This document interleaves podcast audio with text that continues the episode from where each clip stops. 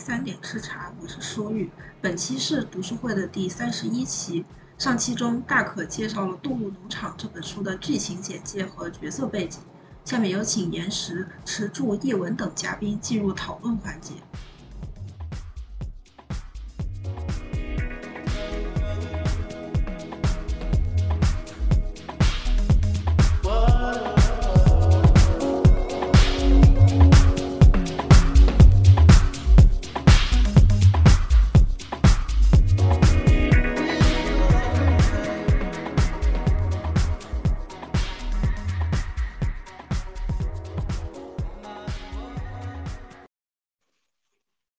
有说的，有说没有说的我就说。你来吧，等等我行吧，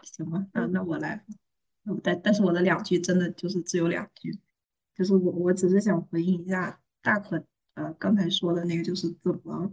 在现在这种都或者说可以把这个议题再放宽一点吧，就是你在任何的时候会有这种相对来说不是很稳定的时期的时候，你怎么去？怎么怎怎么去度过这段时期？怎么怎么混过这段时间？我我觉得这个东西就是，嗯，要要，就我还是会扯到这种 identity 的问题上。虽然扯的我不知道会不会算比较远。就是在如果说回动物农场这个话题里面的话，那就是说，嗯，在农场里面，呃，这个猪它可能知道自己是猪，但是那其他人或者其他动物呢？牛知道自己是牛吗？或者说再往底层底层说一点，比如说底层有些什么狗啊，还有什么马啊、羊、什么驴，就是他他只知道他自己是某一种动物，但他知道他自己的身份在里面是处于一个什么样的一个位置。我觉得这个东西是比他知道自己是是驴、是狗、是猪更更重要的。所以我觉得对于我们个人来说的话，就是你，我说我们吧，我们在这个社会上，比如说，经常有时候就说一个这件，哦，我是学生，我是中产，哦，或者我是打工人，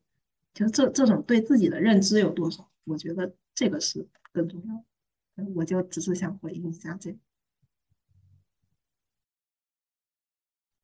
那么我有一个问题啊，就是，呃。你们觉得是你没有办法意识到自己是一个什么样的状况，就是什么样的角色更凄惨的，还是说你意识到了自己是个什么样的状况，但是无力改变更凄惨？呃，因为是这样的，它有一个大的可能叫前提吧，就是在这本书里面有一句话，它叫做“社会是相对公平的，但是对于某些人来说”。更加的公平，就是它有一个递进关系嘛，就是我们是有法律去规，就是规定或者说我们去做一些事情的，但是总是会有人会存在所谓的特权，他们会有一些特定的这种权利的加持，就是在大的环境上看是公平的，但是还是不一样的。我觉得很多人他即便是意识不到自己的身份。他的定位，他是否是处在所谓的驴，或者是这种服务阶层？但是他肯定是能内心能感觉到这种所谓的不公平的。那这种内心的不公平，呃，就是他没有意识到自己的身份，但是他常常感觉到这种公不公平是更凄惨的，还是说我意识到这种身份，然后我把它看开了，但是我还还是很凄凉，这种更凄惨。我我是这么觉得。就是首先一个人他觉得自己如果不公平的话，他肯定他肯定是不爽的，他不爽他就想解决这个不公平的问题，起码是让自己的利益得到一些保护。比如说他可以闹事儿，他可以通过各种事情就让自己的生活条件变得更好一点。但有时候他确实是就是比如说挺无能为力的吧。但我是这么觉得，就是在认识了自己的身份之后，他实际上。当当然要看这个身份是怎么去认知的，就是在认识了身自己的身份之后，知道自己的定位在这个社会里面是什么。因为身份是无法改变，是什么就是什么，就很难改变，叫无法改，很难改变。比如说我是个我是个女的，我除非我去做个手术，我很难把我变成男的。啊，就算我做了手术，我也不一定会是那种男。就这这个东西就是很困难。但是，但但是我如果先认清楚我作为一个女性，我在社会中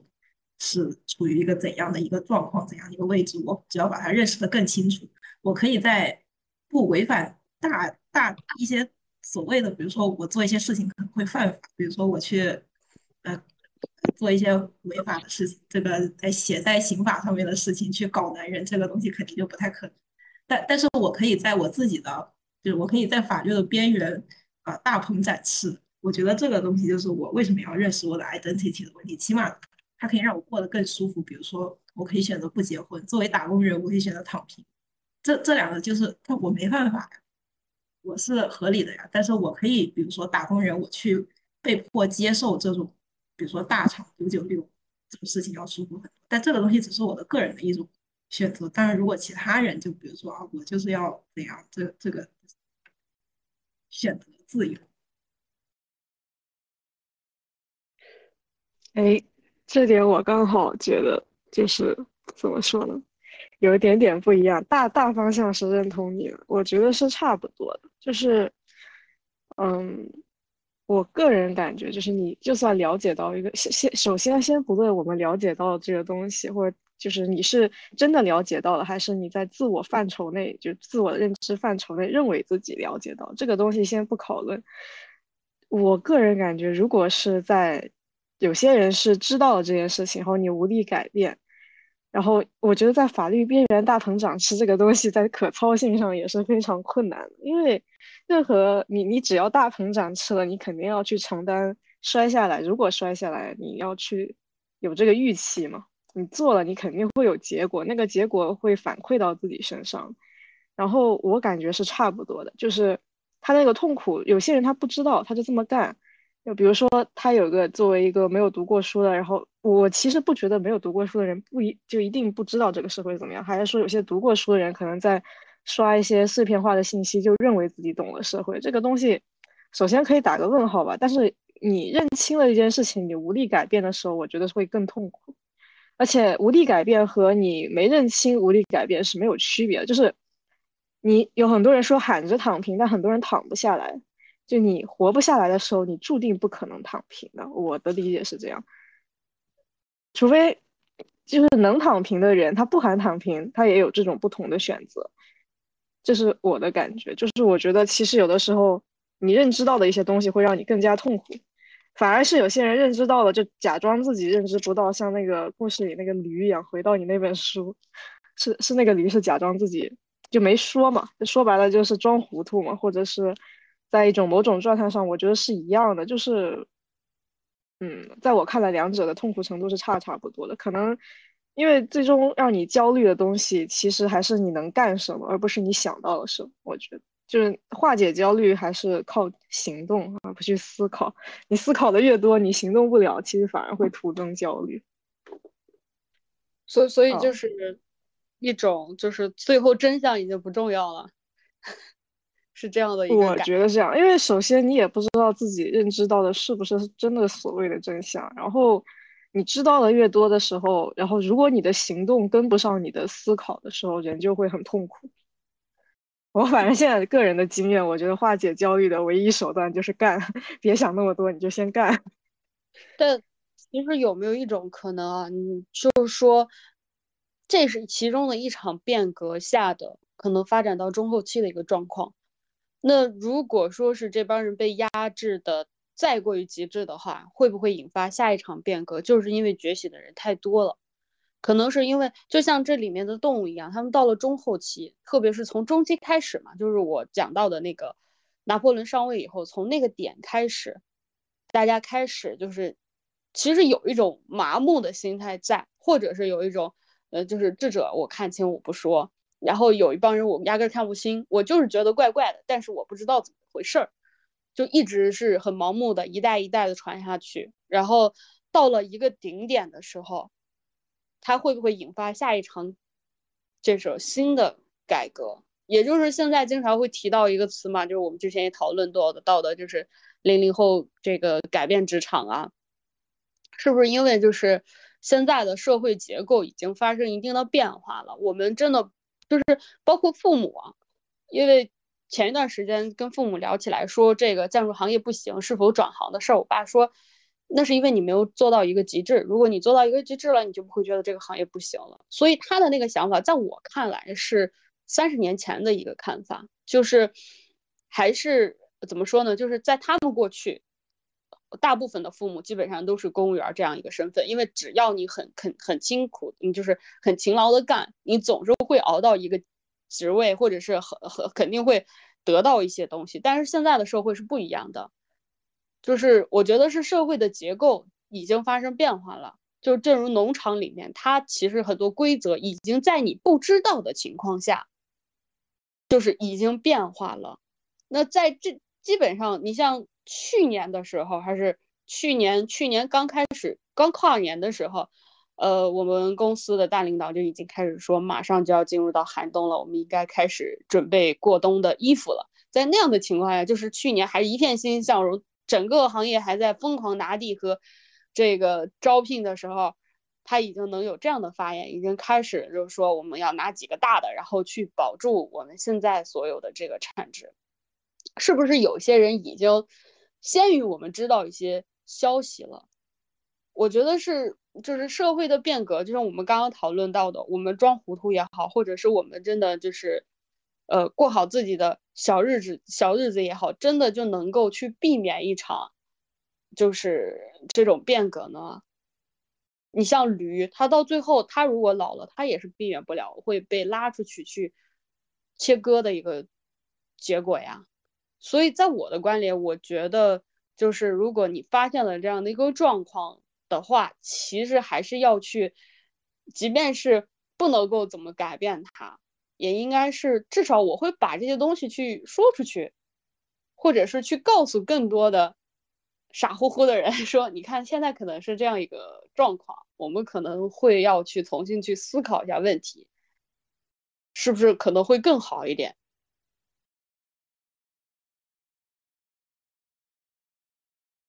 嗯，我觉得是的吧，而且回应一下，就是，嗯，怎么说呢？我觉得就是有些人先意识到那个问题，但是他们做的事情，肯，我个人感觉就是信息差嘛，就肯定是你掌握更多的信息，你在这个社会上其实就掌握了更多的某种方面的资源，你的信息如果滞后的话，那就就就比较。就在阶级阶层上面来说，也是相对靠后，因为啊，怎么怎么描述比较好？让我组织一下语言。然后我觉得说是去唤醒底下的人的话，只有两种，要么就是你真的想形成自下而上的变化，那一定会非常的痛苦。看愿不愿意，肯定有人愿意的，也肯定有人不愿意。这个东西，嗯，不一定是那种层，就是物理层面上的战争，一定会牺牲掉很多人。但是我觉得也是有价值的，就是我个人的感觉。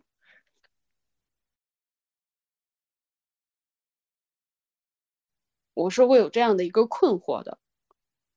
呃，要要要没有人讲的话，我就再稍微歪一个楼。就是，嗯，我想提一个问题，就大家觉得自己是能做人生规划的吗？近期内的规划是什么呀？怎么样？我觉得这个东西就是跟我刚刚讲到那个信息差是有关系的。我不觉得像我能够做到多久的职场规划或者人生规划，因为在父母那一辈，他们也做不了人生规划，除非是公务员这种，除非是公务员这种，其他的在工厂里面，当年也有大裁员，在国企也有出现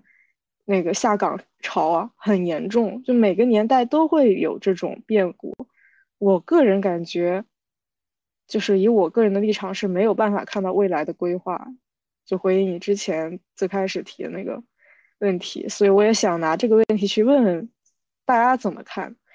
就我个人感觉，一个就是在面试的时候，如果有人问到就是你自己的未来规划是什么样的时候，这个问题，我我感觉啊，我嗯，先说，你你说吧，没事，你先说。我好。我感觉就是这个问题就是个废的问题，因为一开始的时候我们做过一件非常蠢的事儿，我后来跟朋友聊天就都说过这种事情。你的职业规划先放在一边，你肯定干过一件事情，在你规划自己每年每每隔一段时间你的年薪涨幅这件事情，你绝对会去想过。但凡是作为一个要工作的人，或者是要上班的人，你肯定会去想，说我刚毕业可能。在国内啊，这个行情可能二十万，然后可能两三年之后啊，我就三十万起了，然后四五年之后可能啊，我就得四五十万了，然后天花板级别的话，我可能到达啊厉害一点的，就是可能是经理级别的一百多万，然后总监级别的七八十万这样。你职业规划不想，你肯定是做过这种，就是你的财富规划的，你肯定是设想过这个东西的。但是今年疫情，大家的。降薪跟这个，呃，年终奖减半，有多少人的这个房贷导致断贷的这件事情，就已经告诉我们了。职业规划这种事情，是就是一个很可笑的事情。我就插播这么一句，你说吧。那那那我继续。不好意思，不好意思，刚才实在是打断了。就是我在我在群里面发了一个视频。然后这个视频我觉得还挺有意思的，就是他在讲说，就是就是能不能预测未来，或者说我们要怎么规划未来这个问题。实实际上，我觉得他他的一个终终极的终极问题就是我们能不能预测未来，从而用预测正确的所谓的正确的未来，然后让我们觉得过上了更好的生活的这一种东西。所以，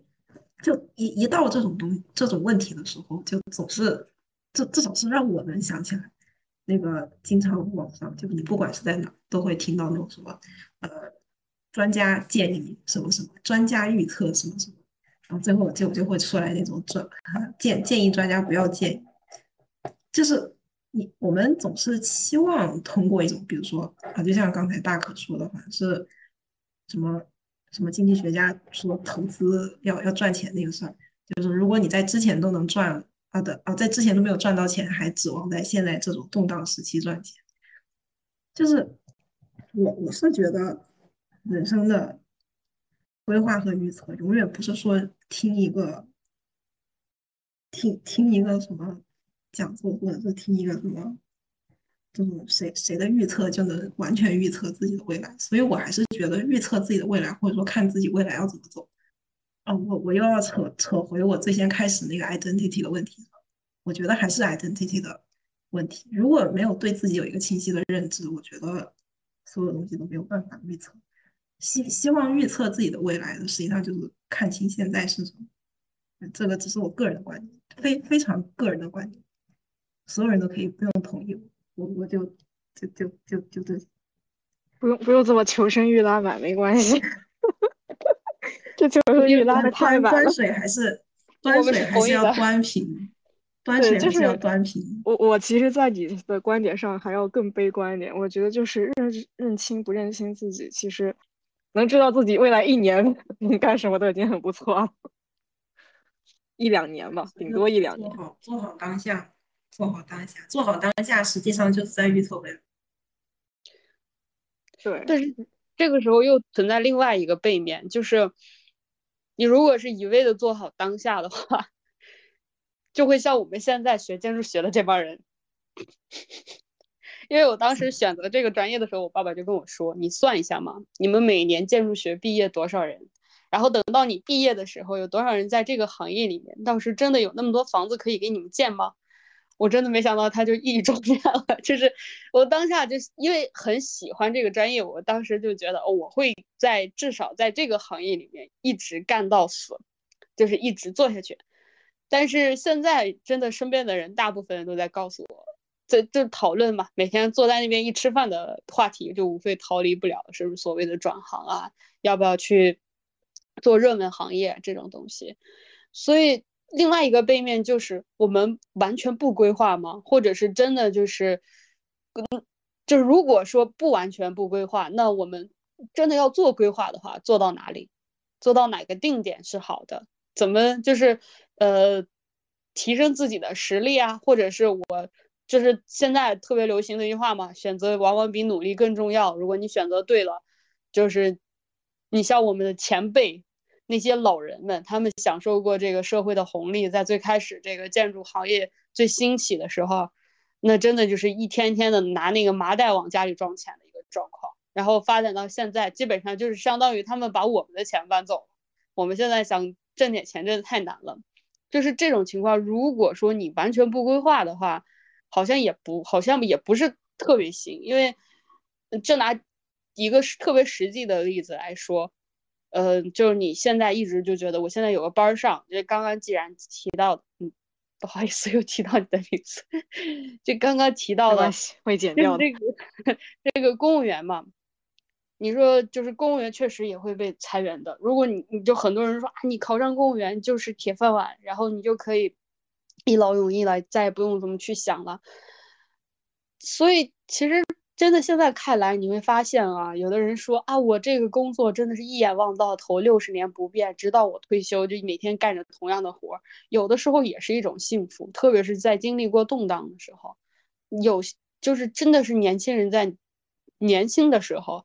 都是处在动荡的，都是处在一种高潮迭起，而且生活本来就是起起，然后落落落落落落落，一直落到最后这种状态。所以我还是觉得规划是一定要做的，但是这个规划的点我是没有办法去说的，就是这个东西，因为我也很困惑，到底我要把这个未来的投射要投射到哪里？这也就是。我们真的完全不预测未来吗？完全不去设想，那为什么会现在那么多的人去做到这个所谓的元宇宙呢？其实不是就在赌一种未来的可能性吗？就觉得这个概念是未来的，是属于这种虚拟世界，是一定是未来的一个方向，所以才会去做那样的一个押宝式的一个东西。因为元宇宙它现在能挣钱的状态，大面上其实没有的。我这这是我的一个观点，但是也存在一个非常大的困惑，就是我我还不知道我自己未来的这个定点，其实是要预测，要预测到哪个位置。嗯，那我来再再插句嘴，就是你刚才说预测未来这个事情，其实我觉得，这这对我来说要定义一下啥是未来。然后我又想到之前看的一个书，我又发群里，就那个怀旧的未来。它这个里面就是说，未来实际上就说说的好听一点，它是你对在时间顺序上还没有发生的一些事情的幻想。你总觉得未来是一种乌托邦的东西，然后它会非常的就是有时候会非常的反反个人化。它是一种就就比如说你在你会幻想未来的城市生活啊，哦，对我又想起来一个。前段时间的一个一个算梗图吗？不知道发群里，总之就是一个很搞笑的图，就是九六年的小学生获奖作文，说，呃，我二零二零年的时候要，呃，在网上上网课，足不出户就可以 就可以上网课，就是那那个时候确实写这种文章就挺幻想，总觉得好像能在家里上网课就。挺好的，但是，但但是未来实际上它只是一种你你当在当下的这种情况下觉得 OK 的，实际上它还是一种对怀旧的弥补。就是说，比比如说像这个上网课的问题，在九六年的时候，觉得为什么要用网络不不出门就可以上课？可能是因为，比如说，我就举个极端点例子，比比如说在。曾经的时候，呃，上学要跋山涉水。那个我住大山里，我是大山的孩子，我上个课早上四点钟就要起来，然后穿越无数的山山山的那个道，最后走到学校了要走一两个小时，可能是这样。然后我会觉得说啊，现在有那个上网课就贼方便，我就不用出门。但是实实际上这种东西只是说。未未来，它只是在幻想里面弥补我们过去没有得到的一些东西，但它也仅仅只是在幻想里面。所以我觉得，啊，这一个这个这个东西，就是说，一个是对刚才你说的对未来的一个定义的问题，然后再就是怎么去规划未来。实际上，终终于说回来，就是规划未来这个事情也是，你规划的未来实际上也是在弥补你过去的一些遗憾。所以人总是在不断的制造遗憾，又在弥补遗憾。所以我觉得不不存在说未来是不是会更好更坏的这个问题，因为你永远只是在制造遗憾和弥补遗憾。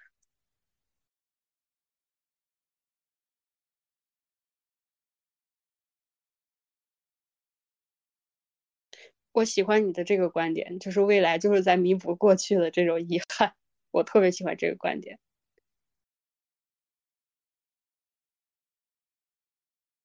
哎，想起来那个，想起来那个，那个《易经》里面说的什么那种，那种大仙，那种神仙，可以，可以回到过去，可以改变现在，可以改变未来。哎，我感觉也是这个类似的意思。突然想起来，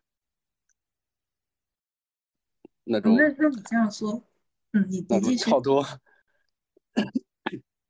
那种超脱了，超脱了那种现实生活的三维生物、三维究极生物。哎呀，啊，就是这个这个类似的感觉。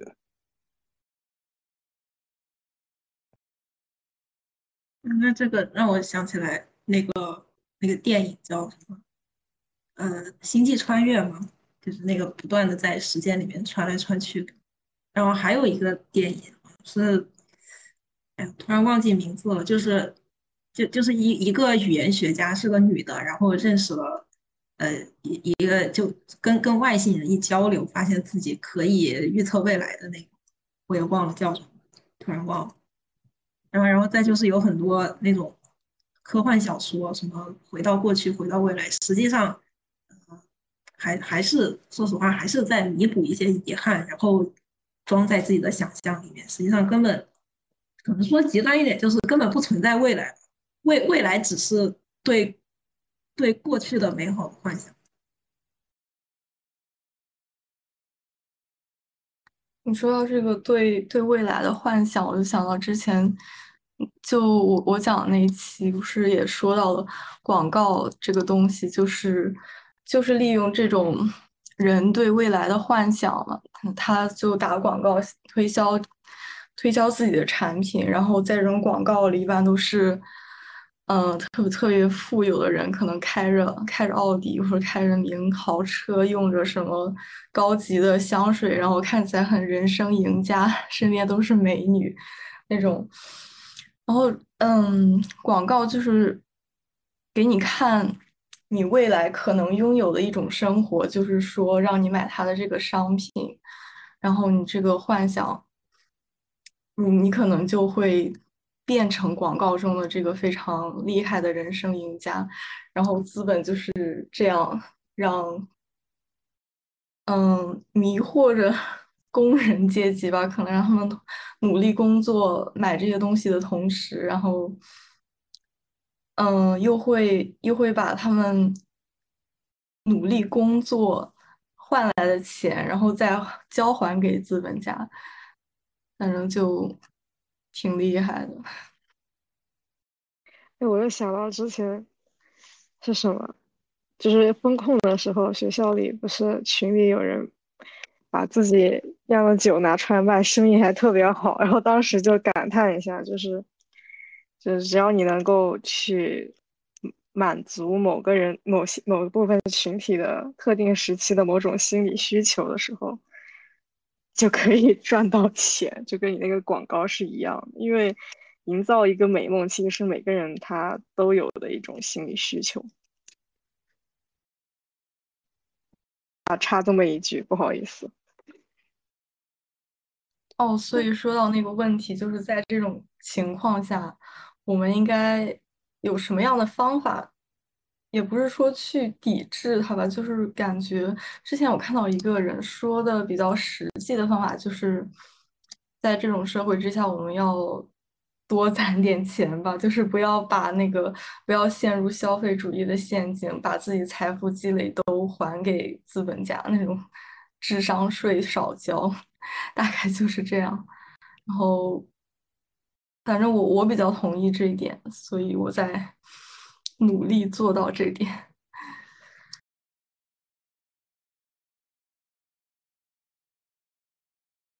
对，我觉得这个也是，有时候是你自己要有一个这种意识的问题，但是有时候像呃刚才呃包括燕石说的，就是为什么这种事情看起来反而好像挺无力的。然后我又发了一本书在群里，就是那个学做，就是讲工人阶级为什么会子承父业，就之之前。比如说中国人也会说什么，呃，龙生龙，凤生凤，老鼠儿子会打洞，是是这么说。就是一个人很难改变自己的阶级或者改变自己的现状，即使是生了娃以后，就娃还是会，哎，还是会子承父业。就说说子承父业，说好听可能是有父业，但只是说在重蹈覆辙前人的一些一些东西。就我觉得也是，就是，就就像刚才一文说的，说广告这个东西，啊，我给你渲染一个非常好的未来，就是因为因为没有才做梦，然后让让你以以为自己是某某种某种阶级的人，但是实际上啥都不是，最后在实际上依旧是自成铺业。所所以这种东西就是，它它是。在，就我觉得，就就现在的社会或者现在这种时代，是把你人的意识分成了两个方向，一种是我自己实际上是一个什么样的人，比如说我自己就是个，就我就是个跑工地的，但但是我我又有另外一种想法，是我的我的幻想中，我是一个什么样的人？虽然我觉得这个幻想东西很大一部分程度上，一个是。一一个一个是要归功于这个，确确就比如归功于广告吧，或者就资本主义的各种景观式的。然后另一个其实我觉得也挺归功于现在的网络的，虽然我觉得现在网络就是一个大型的资本主义的幻想世界，就是它会让你觉得你自己在网络上天天 RPG，就我我明明在现实生活中躺着就是一个嗯。臭打工人，但是我在网上就是一个呃知知无不言，什么什么东西都知道的键盘侠，啊反正也没有人知道我是谁，线下大家也不认识我，就是我觉得搞得一个人非常的割裂，然后很多人就是嗯，我好像又要回到刚才那个 identity 的问题上，就是各各种幻想的东西，它让它就削弱了，就是或者说淡化了一个人的真实的 identity 是什么东西。反而更去相信，比如说我买了一个香水，我就是一个名媛啊；我我买了一个什么化妆品，我就是一个什么奈鞋迪小姐。但但实际上，这个东西它并不能改变我本来的身份，我就是个臭大工。但但是实际上，有多少人能真正的意识到自己是大工人？这个这个东西还是这是个问题。我又扯回来。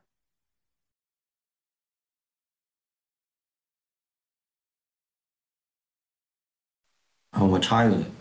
就是那个未来那个问题，嗯，未来那个问题，其实说说解法简单，其实也很简单。就事实上，人的结构它本身就是一个可以回溯的改变过去和任意的改变未来这样一个结构。它的时间结构就是，就比如说我们看电影，事实上每一秒它都在改变过去。就我们刚打开一部电影的时候，我们看到的是是这个样子啊，然后再看十秒，就感觉是那个样子，再看十秒啊，又感觉刚才理解的不对啊，其实是这个样子。好，结果影片一直放到最后，我们才理解说，哦，原来他整个电影啊是要说这么这么这么这么一个事儿。他过去是分分钟每一秒都在被当下改造，他不是有一个。不是我们内心有一个默认的死在那儿、僵在那儿的一个序列，然后先发生一，再发生二，再发生三，就好像一切如我们所想的啊。我们的过去是一二三四五六七八九十啊，未来就是十一、十二、十三、十，不是这样一个线性的序列，然后我们无限的在当下作为一小格来理解，而是当我们理解到，比如说我们理解到一二三四到五的时候。我们理解前面的内容，其实就已经跟我们之前的理解不一样。所以，实际上这里的人自己的时间的结构就是我们反反复复的在修正过去，反反复复的在重新重新改变过去它所有的意义。啊，那这个改变它就是靠，反而是靠当下啊，是靠这个朝向未来的这个结构来改变的。就比如我们一个最简单的例子就是，我们碰到一个人啊，发现他是个正直的，是个善良的，是一个呃温良的，whatever 啊这样一个人。然后有一天我们突然呃听某一个人说他，其实他跟你想的一点都不一样，他是一个哒哒哒哒哒哒这样一个人。啊，然后你对他，你感觉恍然大悟，啊，你说的太对了，所以他做的那些事情只不过是为了怎样怎样，而为了他自私自利，或者是怎么样怎么样怎么样的，他那些事情，你突然感觉好像你曾经想不通的地方，他都好像能想通了，啊，好像他之前本来那个你能想通的结构，你本来想通的那个结构是，他是个善良的人，他是个这样的人，他是个那样的人，但现在你把他想通的结构是，原来他是个王八蛋啊，他是一个大畜生。所以他才做这些这些事，但实际上，他过去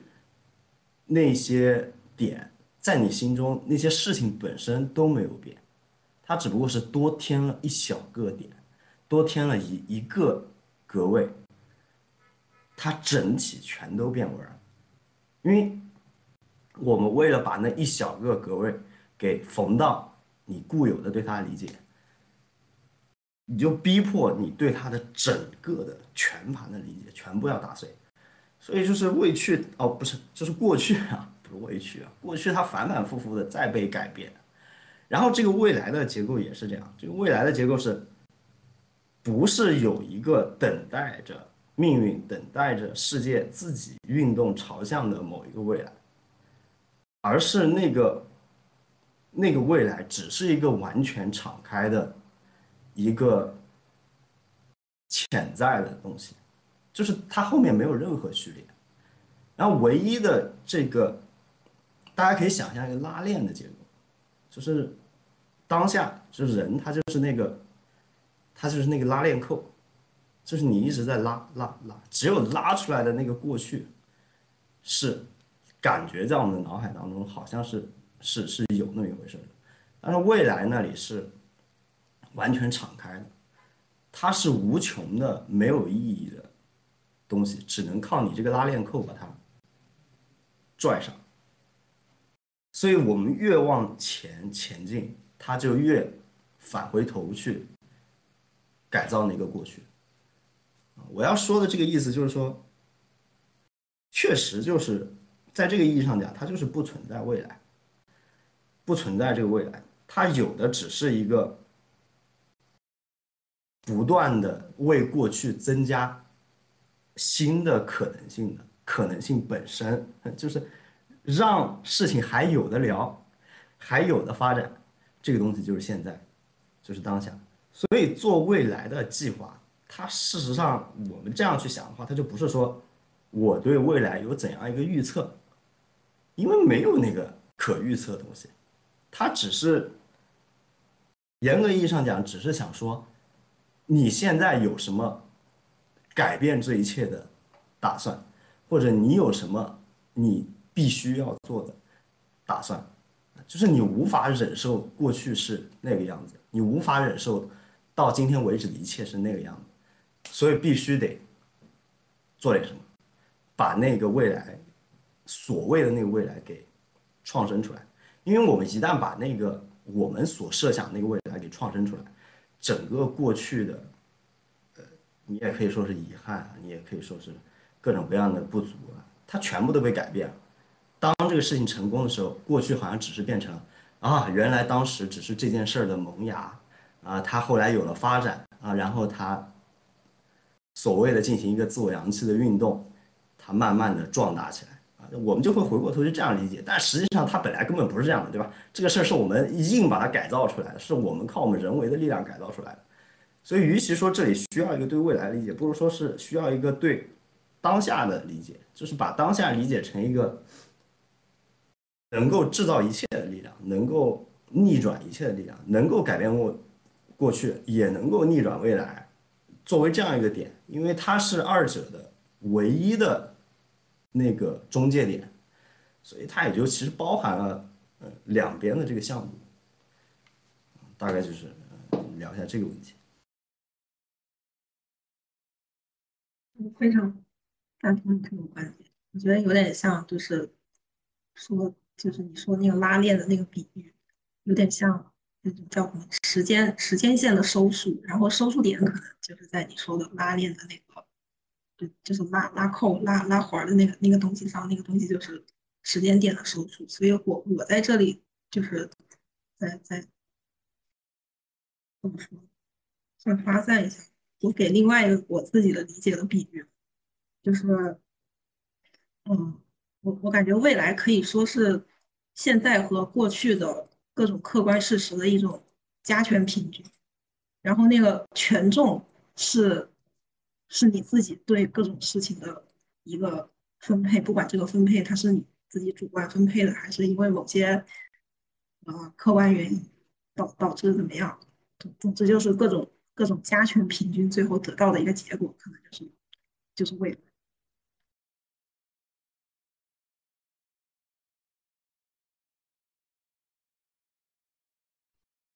嗯，我接着你的讲吧。你是卡了还是讲完了？哦，我讲完了，我讲完了。我本来还在想，如果没有的话，我再讲两句。但是你有了，我就可以。嗯，你继续，你继续。我我本来就没有了，然后有的话，我还我在也是复读，一直在复读。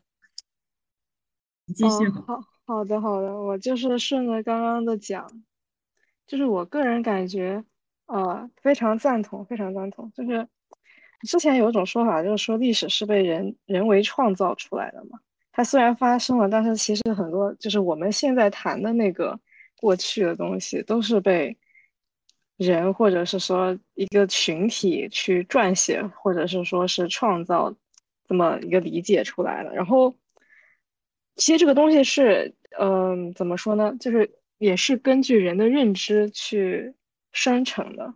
对过去的一种判断。可能你的认知只到这件事物的一个方面的时候，然后你你对过去的认知就不一定是全面的，它可能也会就像刚才说的，会有一个很就是很大的反转啊，或者怎么样。然后，呃，我自己的理解。所以你对人，他也有人提出个观念：如果人对时间线，就是人能感知到时间是出于一种意识的创造的话，意识下的一种创造的话，那未来也是这样的，就是你没有办法去真正的预估，它是一个主观的、主观的设想，就你是没有办法对未来真正的那件事情做预判，它只是你你自己脑海中的一种设想，所以就。呃，就是我，我刚刚只是只是想到了这一点，非常非常赞同，听听大家的意见。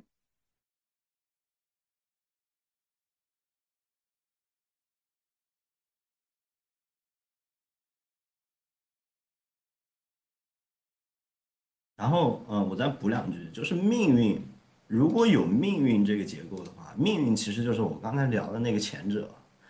就是我我们如果把整个生命真。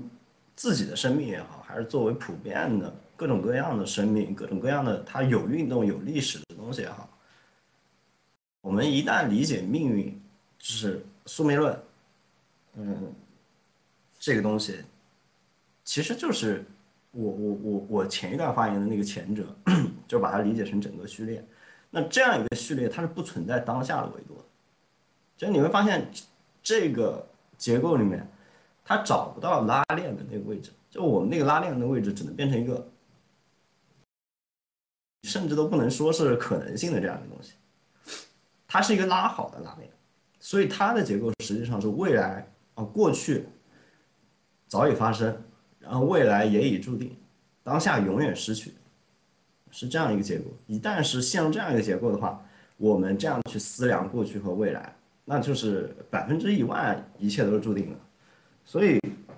嗯，就是如果恶堕到这种结构里面去，那基本上就是，就啥也别干了，就是真的是，确确实实任人摆布。你不是任人摆布，也是任神摆布。当然，如果说我们在不断敞开了我们自己作为可能性本身的这个结构上，它有没有命运？这个有没有命运这个问题就被扬弃了，就它就无所谓了。因为如果我们自己作为可能性本身还在，我们不断的展开自己，不断的有所行动，然后不断的，呃，所谓的我刚刚讲的回溯性的逆转未来，改变过去，我们在做着这样的事情，在做着各种各样的实践，在做着能够扭曲时空的各种各样的事儿，那这个地方。呃，说的中二点就是你是与神同在的，就是你是命与命运同在的。就虽然你是，呃，所有的事情好像，如果你还信命的话，就比如说你你你觉得自己就是这样的结构，但是你还是信什么八字啊，或者信什么呃紫薇，或者信什么这个这个星盘，你觉得他说的都对，那这个时候也已经没关系了，因为你就等于是你直接活在那个必然里面了，就是。你随手端起一杯水，你随手随便讲一句话，如果你这种完全自由的敞开的这个维度，都是在命运之中的话，那就是根本无所谓了，对吧？那就瞎鸡巴过都一样。你你今今天你你不开心了，你说你从楼上跳下去啊，其实你是自由的，但是也是必然的。那这个就是一个自由与必然，它俩它俩二者等同的一个结构，所以就是。还是回到刚才那个点，就是不不能陷到前面那个结构去，不能陷到那个是在拉拉链的那个结构，而是想成一个整个一盘序列啊，就是它已经全部全部注定了，就当下已经失去了，这样一个结构它是很很惨烈的，很痛苦啊，而且这样的人，你你跟他讲事情就讲不听了，就所有事干什么都没有用，就包括。很多人对那个，呃，很多人历史观其实也是这样，就是他不仅是个人的历史观是这样，其实这两个事儿是必然的，就是他如果个人的历史观是这样，他对世界历史观也是这样，他就会觉得你个人的历史既然是被决定的，就是早已成序列的，那你世界的历史也是必然成序列的，所以他就是他会不要当下，他会认为这个世界呃不需要他管，跟他没有关系，所以你看这样的人，他往往会有一个举动，就是说。我隐居了，或者说我我就，呃，我我就跟这个世界我就 say goodbye 了。他有的人是因为他隐居，觉得说他是经过思考的，他是觉得我我做这些事儿，某些事情不会改变，所以我不想去做，我要去做别的事儿。但是有一些人他不是，有一些人他就是出于我刚刚讲的那个结果，他就是觉得世界的命运跟他没关系，反正早已注定，啊，这两者之间是有区别的啊，所以说。也不能就是那么一概而论，就说隐居的人他是什么态度，但是，呃，大致上是是是有有这么几类在的，嗯，先补这么几句。但但是我在这里有个想法，就是说那些我不知道我理解的对不对，就是你说的那种，啊，反正我就躺平吧，就是什么就就命运是什么就是什么吧，那些人，他他们。他们不去做选择也是一种选择，就是只只是说变成了我在一个呃限定的限定的选择里面，比如说 A A B C D 四道选择题，我我我选选其中一个，或者我选选其中两个，还是说我这个题它即使是有 A B C D，但是我把它当成一道开放式的简答题的区别，只是说最后最后总有一个来判分的就。就是最后是零分还是五十分还是一百分，总有一个来判分的那样一个收卷的时间。但是，但但是人总是会，就是不不选择也是一种选择。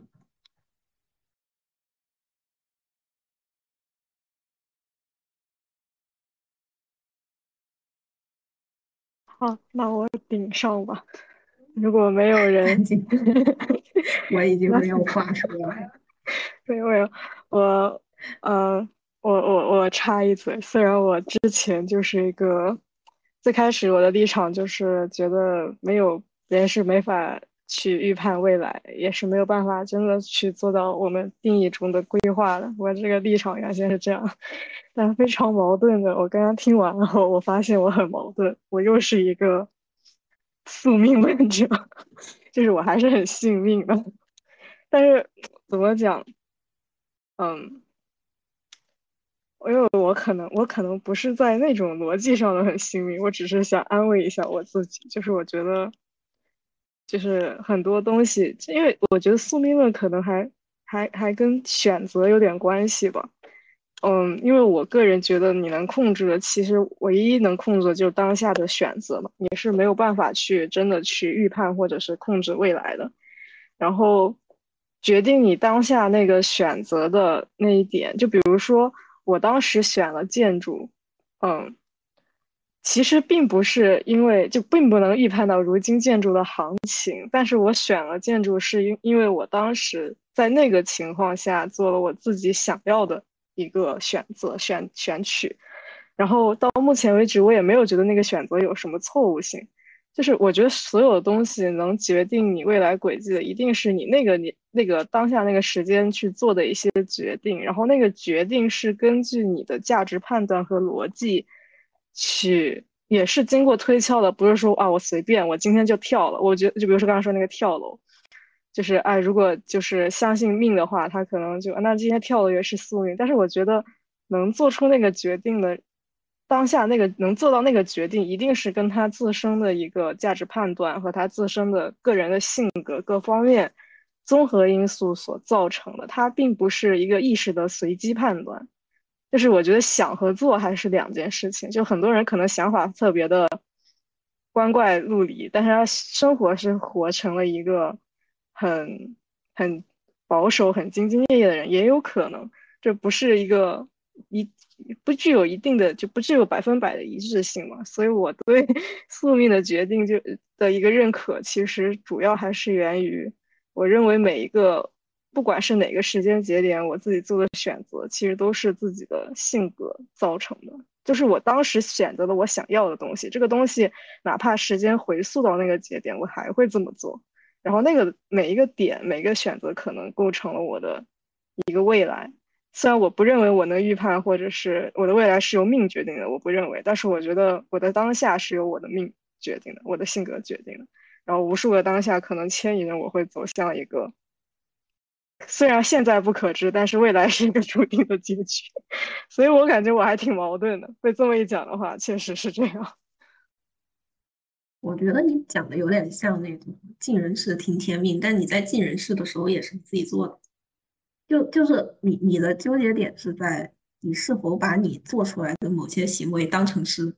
就是我感觉你你有点像是完全跳脱出你自己在做一些事情的时候，把自己当成第三个人，或者说当成一个你自己的课题在看，就是你没有把自己完全把自己带入到哦，这是我自己的选择，而是说我做这样的选择是因为 A B C D。这些原因不，我做这样的选择只是因为做选择的人是我。每个人遇到同一件事情，他肯定会有不一样的选择的，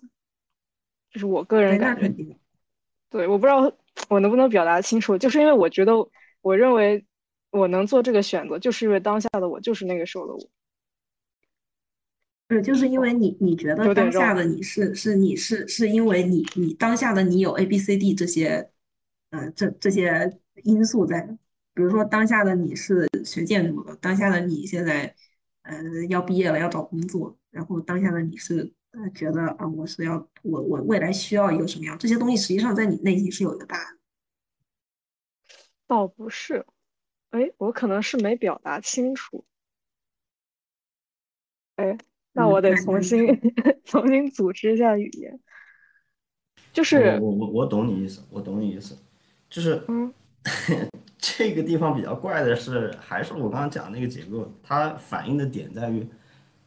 我们认为自己的选择必然是有依据的这件事儿，也是靠当下对未来的一个缝合，对它的对它进行一个整合，对它再结构给生发出来的。就比如实际上我们做的所有的事情，它的开端都是无条件，都是靠主体。它这个纯粹无条件的东西自己开辟出来的，就不知道你们大家有没有这样的经历？就实际上，你比如说你跟你朋友，嗯，出去要做一件事儿，但实际上那个事儿你以前你根本不想做，就是你是很排斥这个事情的，或者说觉得这个事情有有什么有意思啊？啊，还不如我在家干嘛啊？我我在家什么吃着泡面看电视有意思。然后，但是就好巧不巧，你那个时候你你就是做了，其实你不想做。或者你你你你想做不想做你也不知道，当然发生了就发生了，发生完了以后，结束了以后，可能第二次啊，你发现你你喜欢上这个事情，或者说你不喜欢这个事情，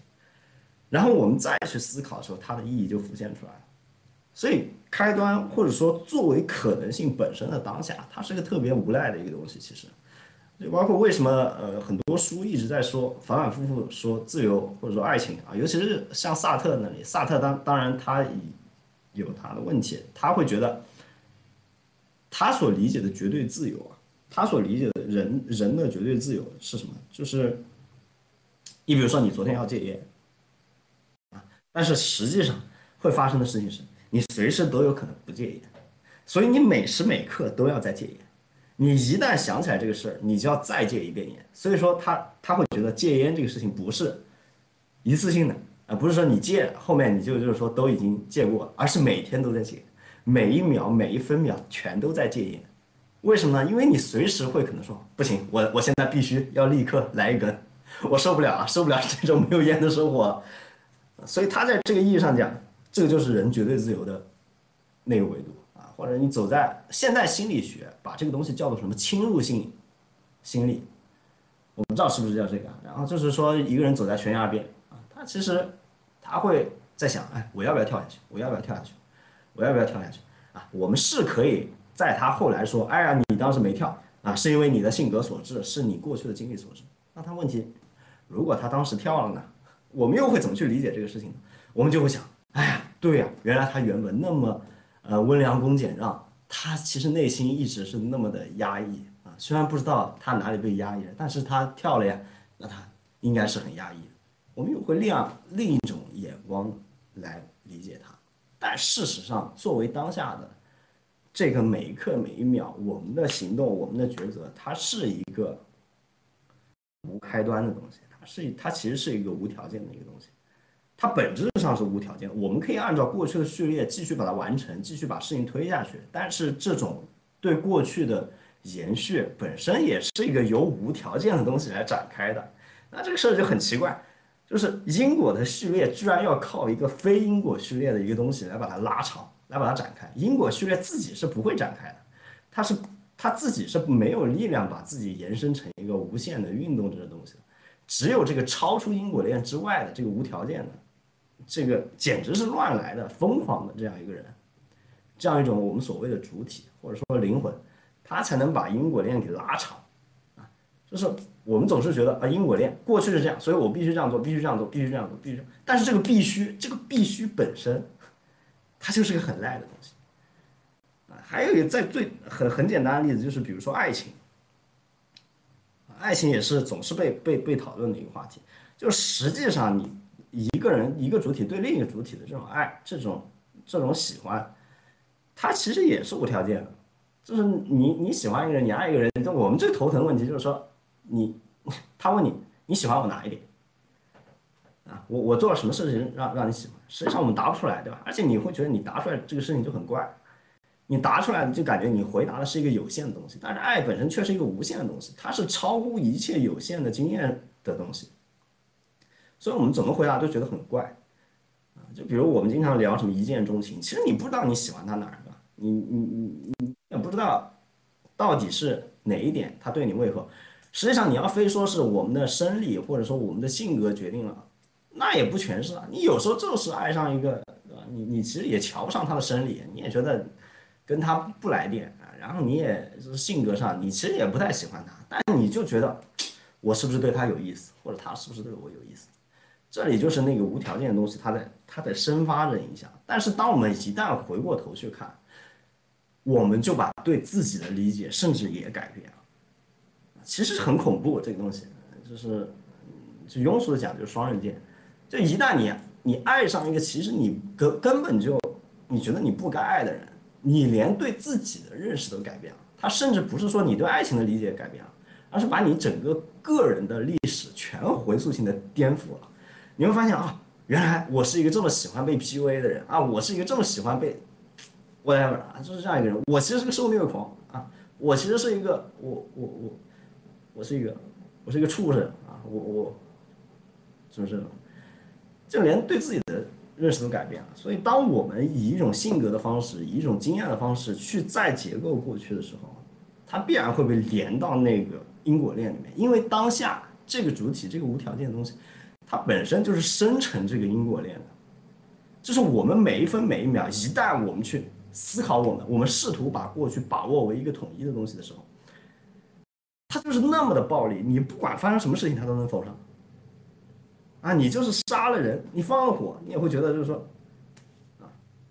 我某些事情导致我做的这个，啊，它无限的可以归因归纳。我小时候有一个人把我的玻璃杯摔碎了，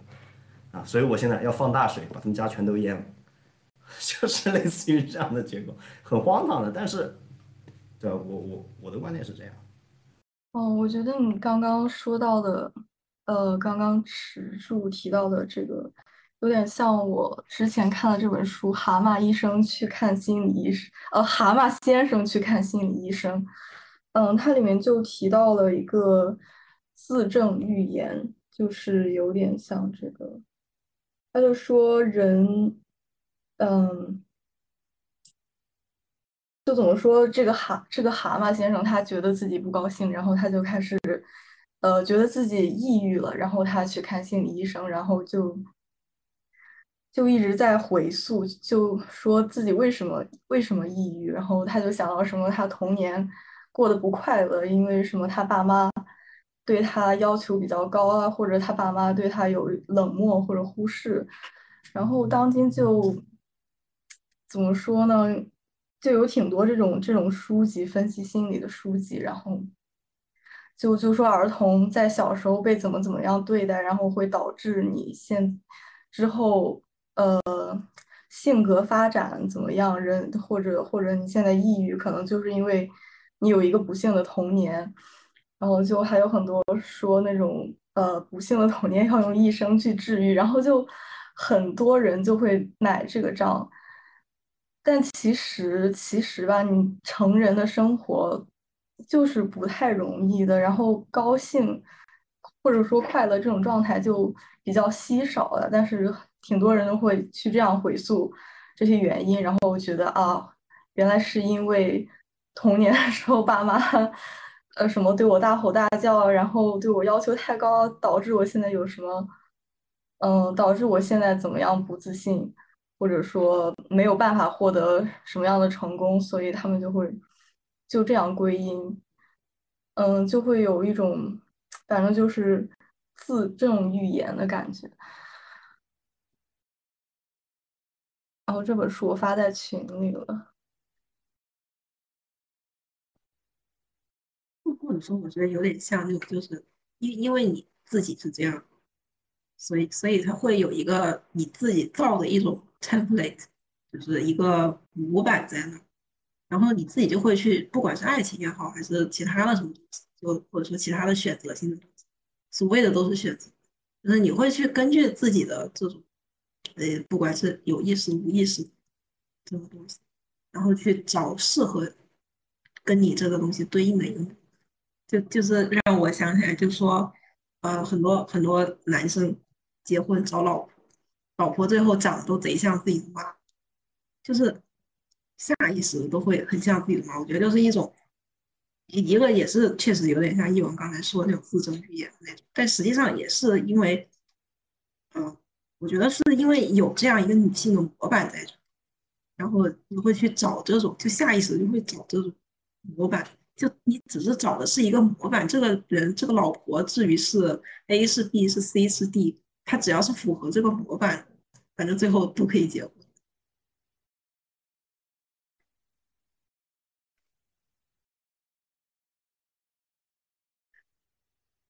好尴尬。没有，我来接着你讲。我其实，我其实想 表达一下，就是我觉得自证合理性是一种心理需求。我不知道。大家怎么想？但我个人觉得，就是我自己的一个经历的时候，我觉得如果，因为没有人会去承认，呃，至少去承认自己有问题，还还不如去找很多理由去证明我为什么会有问题。这其实我我觉得其实是一种心理上的需求，就是包括就是所谓的为什么我觉得我之前会说我感觉自己很矛盾，虽然，嗯，不不认可未来，但是我依依然去。是一个 宿命论者，就是有的时候心里是需要慰藉的。我觉得，对，嗯，我只是想表达一下这一点，就我觉我觉得很，就是当人们有这种行为的时候，我觉得是很合理的。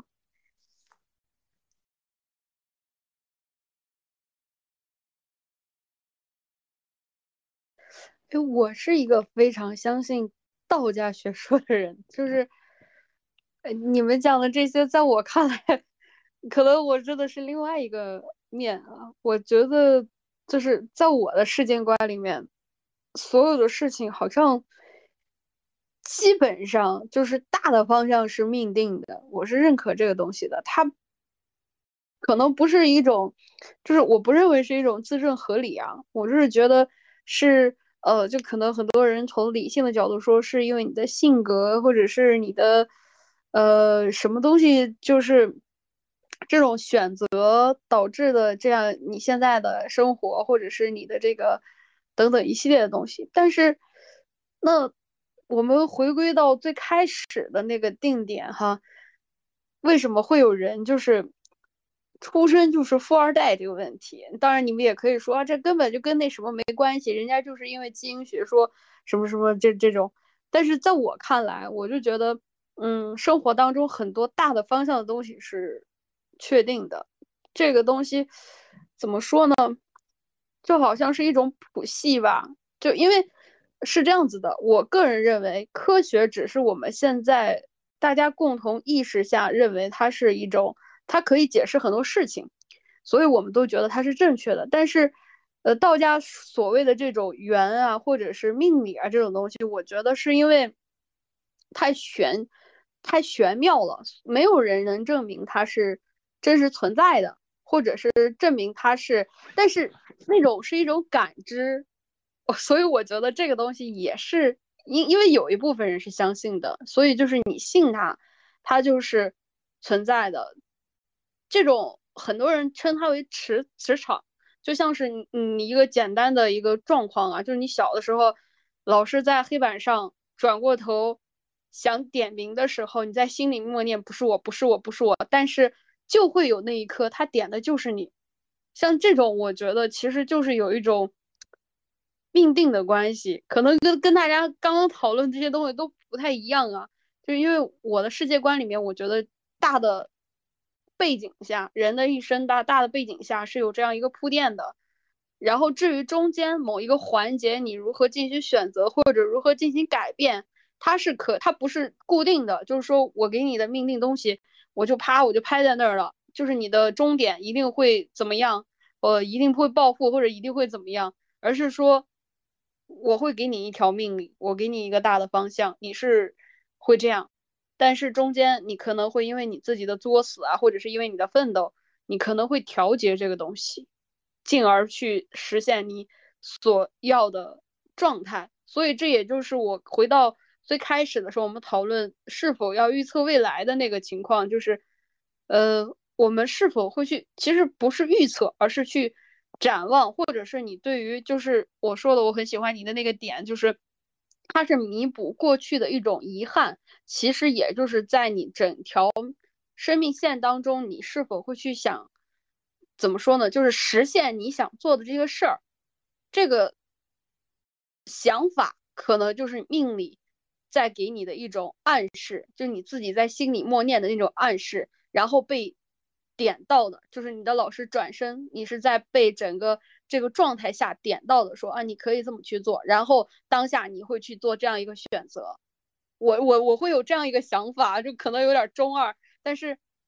对，就就大概是这样，我不知道我表达清楚了没有，就反正就很悬，但是我觉得很多决定它不是说当下呃怎么样或者什么的，就像你要出去吃饭，可能下雨了，你瞬间回来想说我点个外卖吧，是不是从一开始这件事情就已经是这样一个状况呢？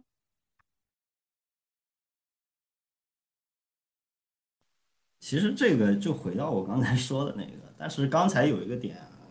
有有一点没有提到，就是一般我们很多人学学命理啊，他不管是学紫薇还是学八卦，嗯，还是学这种什么星盘啊，古典星盘、现代的各种各样的解法，其实我们指命指只是设定了一个东西是必然的，必然的，就大家并没有设定命运是必然的，而是设定了哦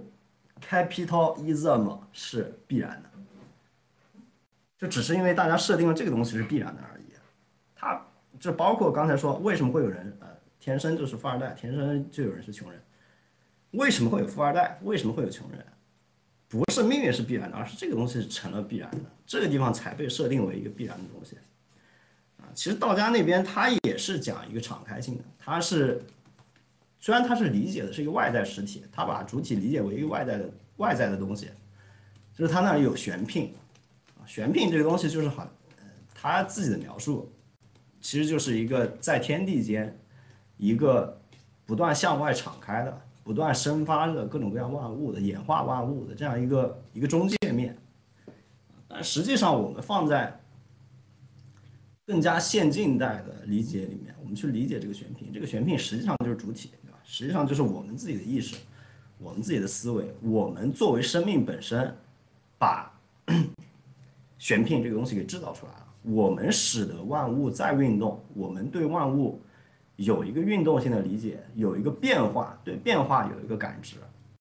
所以实际上不是大自然自己生发万物的，只是因为我们人是这样一个时间结构，我们认为大自然它是在生演万物的，在在在造化万物的，所以这个实体性的东西一旦被收回己身的时候，视角其实变得不太一样了，不再是那个呃所有东西都是外在实体啊，好像所有东西不可动摇的这个维度了。而是我们本身就是那个不可动摇的东西，那个不可动摇的东西在我们的能力之下，在我们的事在人为之中，它是这样的一个结构才对。然后就是，呃，什么刚刚才还说到哪哪个点？说到，呃，性性命，就是呃每每做一件事情啊，每做一件事情是不是都是，呃，天地自有安排？这个我刚才其实也也讲到了，就是实际上这就是自由即必然，必然即自由。就这个时候已经不，他其实已经不再需要关注命运的问题了。就是如果 如果大家每做一件事情，它都是在命运之中的话，那等于就不需要命运了，或者说其实不需要自由，就是还是该怎么该怎么过怎么过，该怎么做怎么做，该要说什么就说什么。它这个地方就已经。不存在自由和必然的问题了，两者都变为一个纯粹必然和纯粹偶然的东西，那简直就是没有必然也没有偶然了，对吧？这个地方就简直是只有自己的行动而已，只有我们自己的决定，自己无条件的开始开辟一个东西，或者开始做某件事情，只剩下这样一个东西了。就是如果我们把不把自己理解为绝对者，而是把一个外在的继承的一个，嗯。莫名的力量理解为绝对的，就比如像我我们像最最初的道家那样，把玄牝理解为外在的，理解为在我们之外，好像有一个我们所有人都死了，所有的意识都终结了，还有一个在那儿运转不停，生也万物啊，生生者死死者这样一个东西啊。如果回到这种理解，那就太荒唐了。你肯定是无只有只有我们的概念，我们的思维，我们。对这个世界的观测，我们的运动，我们对运动的这种体悟、这种察觉还在的情况下，啊，我们是有春夏秋冬的，对吧？我们是有这样一个时间结构的，是有是有这三百六十五天的，是有这一天一天的这样的现实的。你其实对宇宙来讲，它哪有什么冬天，哪有什么呃春天夏天，的？对于这样一个实在的纯物质而言，它所有的东西都是无时性的，它是没有时间性的，它是刹那生灭的。是一瞬间，这个世界就已经开始，就已经终结了，而且早已开始，早已终结。它是这样一个结构，所以还是就如就是这个地方就信命不信命，它都无所谓了。就是如果理解到自由即必然的话，这个地方就想怎么做，你都是命，对吧？你你怎么信命，你都是想怎么做。所以这个地方，它二者之间就就你可以说是调和，也可以说是达到了矛盾的极点。所以这个时候就是该干嘛干嘛，想这个问题也变成没有什么意义，尤其是，呃哦，还有一个点就是我们去算命，我们去算命，还有就是做心跟做心理医生的测试，实际上，呃，在我看来是差不多的，因为我们都是把对方当做一个，你要在在精神分析里面，就是把它当做一个大他者的位置，把它当成一个全能者的位置，就是我们默认对方是有知识的人，就像，嗯，你听某些人可能说到一些你根本不懂的词，假如你是学理工的啊，然后你听别人都在谈高谈阔论，各种各样的伟大公式啊，然后他在算那些证明。嗯，就是比如说那些北大学生上什么伪神的那个课，那伪神的位置对于他们对于他们来讲就是大他者，就是这样一个绝对的全能的存在，所以他说什么都对啊，他说了什么错的那是你的问题，你知道吗？不是不是他的问题，是你的问题了。其实这个结构我们自己如果戳破的话，会觉得它很荒谬，但是我们自己呈现其中的话，我们是感觉不到的，是一定是有这样一个移情的阶段的。我们认为对方是全能的，而且很多事情也只有在这种过程里面它才能生效，不是说这个东西就应该全面死绝，它有些地方是必要的。你比如说，你作为班里面的一个老师，我不知道大家有没有当过老师的经历，你当老师的话，你不你不占这样一个位置，那学生是很难教的，啊，学生会觉得就是说，哎，为什么你说就是对的？尤其是你比如说你教艺术类的东西，啊，或者你。尤其是教文科类的东西，学生就会觉得，凭什么你说的是对的，啊，你我觉得你说的都是错，啊，我只按我的来，啊，你按你的来，大家按大家来，那还有什么噱头呢？都不要学了，啊，史历史上过往的那些伟大的思考家啊，思思想家啊，伟大的各种各样的社科理论家，都是傻子，对吧？他们都是按照他们的思考啊，我只要按照我的思考就行了。大家只要按照大家思考就行了，但是实际上现实不是这样的，对吧？我们上贴吧，我们上知乎，我们上这个百度知道，其实我们为什么上这些网，不就为了找董哥嘛？是吧？我们能找一个看起来能能抱得住的人，能把他当成全能者存在，就是找到一个大哥，就觉得他什么都懂。你这样，你这个知识性的东西，可理解的维度，就彼此与彼此之间共同体的这个维度，它才可能存在。所以实际上是我们要借助这个幻想，最后能达到我们自己对自己的理解，不能是最后真的把这些东西理解为一个彻底外在的东西，理解为，啊，他就是大哥，他讲就是对的。实际上没有人是对的，没有人真的懂。我们对命运的体察，实际上也是这样。我们对各种各样的断论，我们一旦把命理师放到那样的位置上的时候。他不论说了什么，我们都会觉得有这样一回事儿，啊，就是因为命理师他本身说的是一种密语，秘密的秘，他说的是一种密语，他说的是一种普遍的语言，他没他不会不会有命理师跟你说，啊，当然也有，当然也有，你知道，我我不是说不信命，只是命理这件事儿在操作的时候，它是这这么一个样子，它也有那种特别厉害，就比如说什么奇门啊。什么什么，然后它就能算出你哪个东西，呃，掉到哪摔毁的啊，或者怎么样怎么样怎么样，它能，它能像天气预报一样，对吧？比天气预报还还还准，是有这种东西的。但是，一般的命理操作，我说的是一般的命理操作，它就是有这样的维度，它是把一个普遍的东西告诉你。什么叫普遍的？就是它里面不沾边任何事实上绝对具体的事情。这个一个是跟命理本身它的奏效的方法有关，第二个是跟命理师的水平也有关系。就是事实这个东西，它是很难被言说的，它是无法被言说的，或者说，它其实是无法被言说的。事实是不可能被言说的，它不可能以一个站在一个全能的位置来言说。讲一个很简单的道理，就是你让上帝来跟你说一个世界的真相，他是说不出来的。上帝是说不出世界的真相的，因为上帝它是一个无限的东西，它是一个绝对普遍的东西，他没有办法以某种有限的方式把真理告诉你。所以无限的东西是什么？就是缺少规定，缺少流程，缺少继续往下说的那个能力。他没办法把一部电影按照第一秒、第二秒、第三秒、第四秒，以某一种镜头、某一种视角啊，某些演员的拍摄这样。一秒一秒交代给你，他只能把这个电影一瞬间、刹那间，甚至都没有刹那就告诉你。那你说这还叫什么电影，对吧？这这简简直不是电影。所以作为神，作为命理命理师，他们是只能以一种有限的视角来言说一个事实。那这个有限的视角，它其实就是无法言说事实啊。还有个简单的例子，为什么这么说？大家可能没听懂。你在街上看到两个人在打架，对吧？这件事实好像是发生了，但是它怎在怎样的意义上它才是事实？它在怎样意义上才是事实？实际上那是两个人，一个人在向另一个人复仇，对吧？啊，但是他的事实也可能是，是一个儿子在向一个爹，在向一个老父亲复仇。实际上他的事实可能是，他的儿子是某党啊，他的父亲是另外一党。那实际上这个事实可能就是这个父亲可能是这个儿子的大学老师。所以你会发现这个事实它是无限的被有限者的方式规定起来了。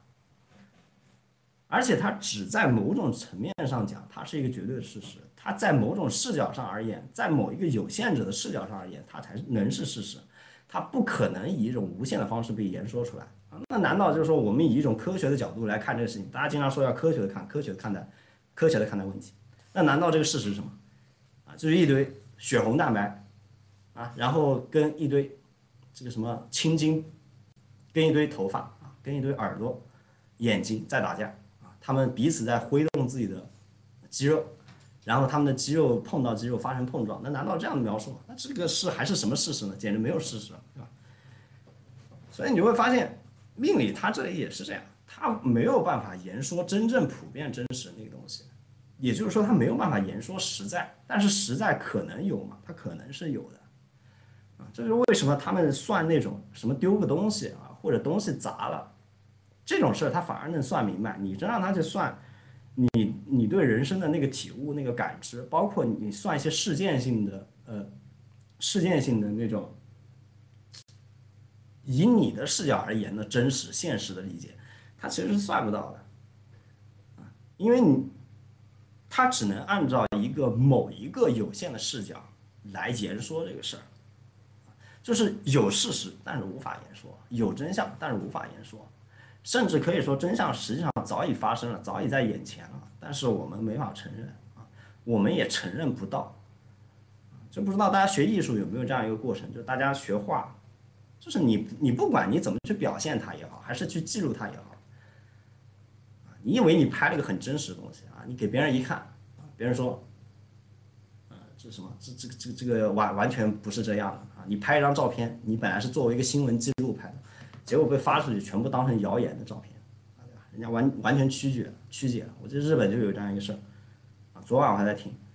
啊，说有当时那个赤军赤军，啊，跟警察，学生运动，然后那个时候，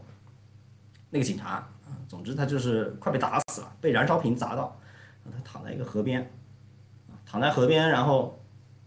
有一个学生准备过来救他，然后他一只脚迈在前面，啊，这一幕就被人拍下来了。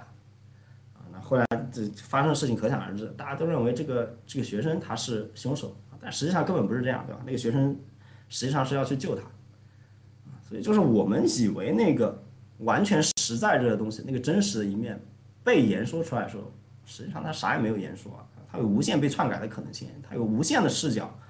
无限的有限的视角来理解他，但是只有有限者的这个视角才是真的，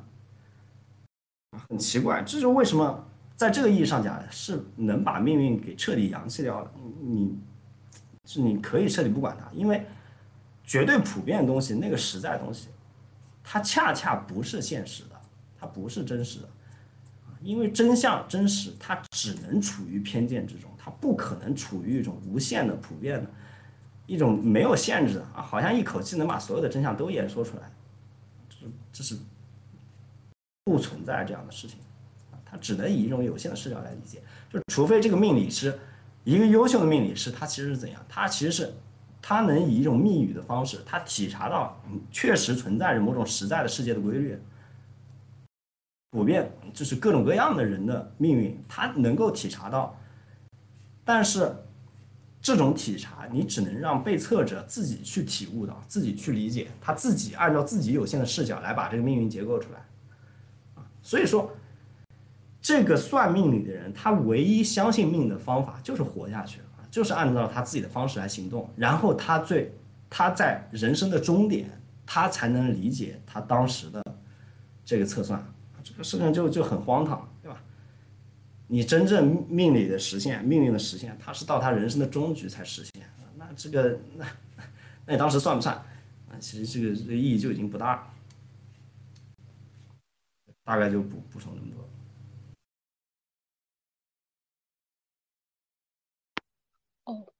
我我我觉得有有有些东西想开了，呃，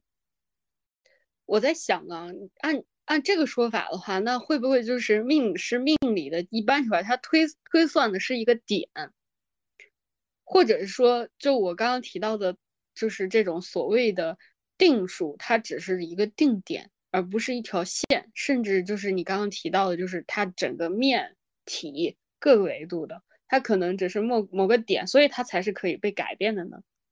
只是一个脑洞啊，就是一个开了的脑洞。因为如果我们现在的这种，嗯，当下的状况来看的话，确实是它根本不可能去推断出你的这个点的前面的事情跟后面的事情，或者是你所所提到的一些就是更精准的一些事情，可能就是一个很模糊的一个定点。这样，你这只是个脑洞啊，这是。第一个，还有一个我在想，就你刚刚提到了一个，就是有些人他是信这个东西的，他也可以就是理解这个东西所带来的一些力量。但是我的感觉是，如果一旦你理解了这个东西的时候，它就不会再成为你的信仰了。就是你，因为你会用一些转述的语言，或者是你会用一些，呃，如果说普通一点的话，就是科学的语言去解释。这个所谓的信，然后你那个信仰的力量感会减弱，就是就是如果我我我在今天之前没有听到你这番话的时候，我所理解的命命理的这个或者是这个所谓的定数，对我来说，它可能就是我会在自己想躺平的时候，我会想啊，一切都已经命定了，生命当中能挣多少钱，这个事情已经定了，挣不到就算了，这样。但是当听完你这些话，可能我会有一定的理解的时候，我对于这种信仰其实是会削弱的。那削弱的情况下，其实这种力量，在我下一次再做，在有类似摆烂的情况，我就可能说，哎，这就是一种自我安慰啊，可能就是可能在某些意义上是一种觉醒，但是在另外一个角度上来看，它其实就是一种，呃，就是信仰的这种东西的削弱。所以我觉得它是不能。可能，呃，不太能并存并并存的吧。就是如果你一一一直理解它，其实就就可能就不是那么信了。所以它在我的世界观里面只存在信跟不信两种。如果说是哎，我可能是有一点点信，我觉得在我在我看来，就是当世界发生这事这的时候，你在很着急的抓一个能救你的东西，是这样的一个状况。是 命运，命运命定的东西，它不是一个点，它是整个体。就从这个视从这个视角上而言，是可以完全相信命的。就是你可以相信有这么个东西，这完它是，你也可以说从我们理性的极限上来讲，它确确实实是存在的。但是它是一个，就是用精神分析的话语讲，它是一个实在的东西，它是一个超越我们理解的。超越我们理解，不是说它是神秘的，而是说我们理性的边界，它它触碰不到它。就是当你当我们全部把它理解完的时候，你才发现这个东西它触碰不到。这种包，所以为什么命理命理师他才无法言说这个真实？为什么命理师他无法言说这个真实？也是在这个地方失败了，是他不可言说。就像，嗯。我记得蒙克，你们应该都知道蒙克，就是爱德华蒙克啊，那个画家。当时摄影术已经冉冉升起啊，但是蒙克就是不不不拍摄影。因为为什么蒙克这么觉得？蒙克觉得说，如果摄影能够拍出人间的天堂和地狱，我才会去弄摄影啊，不然我就会一直画画。他就会认为画画的这个表现。所谓的我们理解这种艺术性的这种处理，它才能处理出真实的东西来。啊，但是我们稍微退一步讲，就我我们沉浸在他的这个话语里面的时候，我们就会觉得啊，对你说的对，这不表现怎么有真实啊？这是我随随便拍拍，这怎么有真实？但是你稍微退一步又会想，你怎么可能被画面简化了的东西是真实的东西呢？这个这个事情怎么可能发生？难道真实东西不应该是你看得见、摸得着、闻得到？它有具体的形体，你以小观之，它可以无限的小下去；以大观之，它可以无限的大下去。难道不是这样的东西才是真实吗？你怎么可能你表现一下，所谓艺术性处理一下就真实？这怎么可能呢？所以这个地方就滋生出另一个问题，就是你拍照怎么能拍出真实？你会发现我们的相机像素越来越高，越来越高，我们甚至能直接的去扫描，就是那个 scanner，3D scanner，然后我们去扫描所有的东西，甚至能把它扫下来，我们能看到它体积。但是只有到这种时候，你才会发现，我们看到那种超写实的摄影或者说画面的时候，你会发现这个真实彻底逃逸了。就明明它已经那么的真实了，但是它根本屁都不是，它根本就不真实。所以这个地方就是为什么说实在东西是真正难以抵达的，它只有在你穷尽了一切的路数去陈述它的时候，你才发现这个东西它根本在，根本就是一个被难以抵达的东西。就换到命运的话语里面，就是。存在着命运，存在着一个，嗯，可以认为存在着一个像所谓的，比如说像康德的物自体这个概念，大家应该都知道啊，就是一个绝对不可触碰之物，在在我们的思维的边界之外，有一个物本身，我们只能看到物的表象，对吧？看不到物自体，我们可以把命运就理解成这样一个东西，啊，方便大家来理解这个事儿，就是它存在，它有，它有这么东西，但是。你只能以你自己有限的视角，以你作为有限的个体，你被你的局限、狭隘、偏见所裹束，成为的这样一个你，你只能在你的这样一个视角里面，你才能真正的理解它。但是问题又是，你自己是一个不断的在展开，就是你本身还没有完结，你都不知道你自己是谁。所以只有当你这个进程被拉完的时候。被走完的时候，你才能理解到哦，原来那个冥冥中的我当时呃翻塔罗那几张牌，它是这样一个具体的意思，这才能被理解。不然的话，是没有人能代替成为你来帮你理解这个事情的。所以现在命理它普遍有效的维度，它恰恰不是在命运上，它是在我们的嗯开辟刀一字母的。逻辑下，我们对你的，嗯，只套用这样一种视角，套用这样一种有限的视角，就是我们刚才一直在说，你得是一个有限的视角来理解它，不能以一种无限的啊，就绝对真实这个最普遍的维度来理解它，你只能以一种有限视角来理解它。现在这个普遍的、有效的、有限的视角，它就是 capitalism，啊，它就是我们的这样一个被 JJ 贯穿的。这样一个社会被，各种各样的，嗯嗯贯穿的这样一个社会，我们能在这样一个视角里面，我们共同的去理解一个所谓命理的这样一个东西。就如果我们就是深陷其中的话，就比如说我就是认可我的经济地位啊，我就是认可我在社会里面的位置啊，我就是认可这个社会它叫我所示的那个东西。如果我们大家都认同这样一个有限的视角的话，那这个命理它就是它就是百分之九十是奏效的，它确实百分之九十奏效。啊，就比如说你的恋爱观，它就跟这个 capitalism 提供给你的恋爱观是一样的，是一致的。呃，他的这个有限的视角就是你的视角，啊，那不不需要你的视角，对吧？我直接理解他就完了。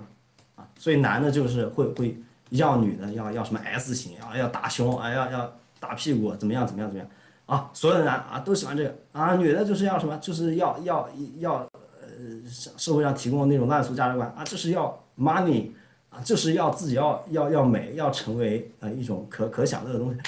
如果我们自己的视角跟这个东西一致的话，那它当然是可预测的呀。就是我我只要去分析那个东西就行了。所以你与其说它是一种命运的陈述，你不如说它是一种你在这个有限的社会之中，他自己成为一个有限视角，你他就是能预测你。但是你一旦不认可这个东西的时候，你就发现他那套玩不转了。啊，我不知道你们呃接触玩命理的人有没有有没有接触到这样的人，就是你发现他这个人命理师提供的那一套。按照 capitalism 的视角来解答的他的人生，跟他完全对不上号，完全对不上号。不是说这个命理师水平差，是不不不是这个意思，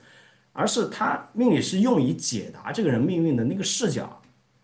他不是那个人的视角，他那个人就不是那么过的，对吧？他这是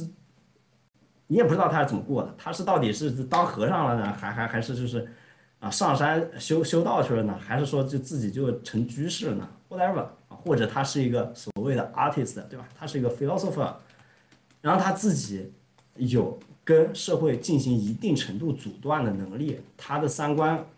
他的那种视角跟社会普遍提供这种 capitalism 的视角不太一样，啊，那他当然就某种程度上就很难被预测了。那所以如果不讨论这个东西，只是讨论命运命理的那个奏效的话，那就是要求命理师有高度的水准，就是他对这个人有充分的了解，能够进入到他的视角当中，啊，这个就很很神秘了，对吧？就感觉像夺舍一样，我靠，临时进行一个夺舍，然后去走完他的一生，那这个言说也是有效的，但是一般很难有人做到这一点。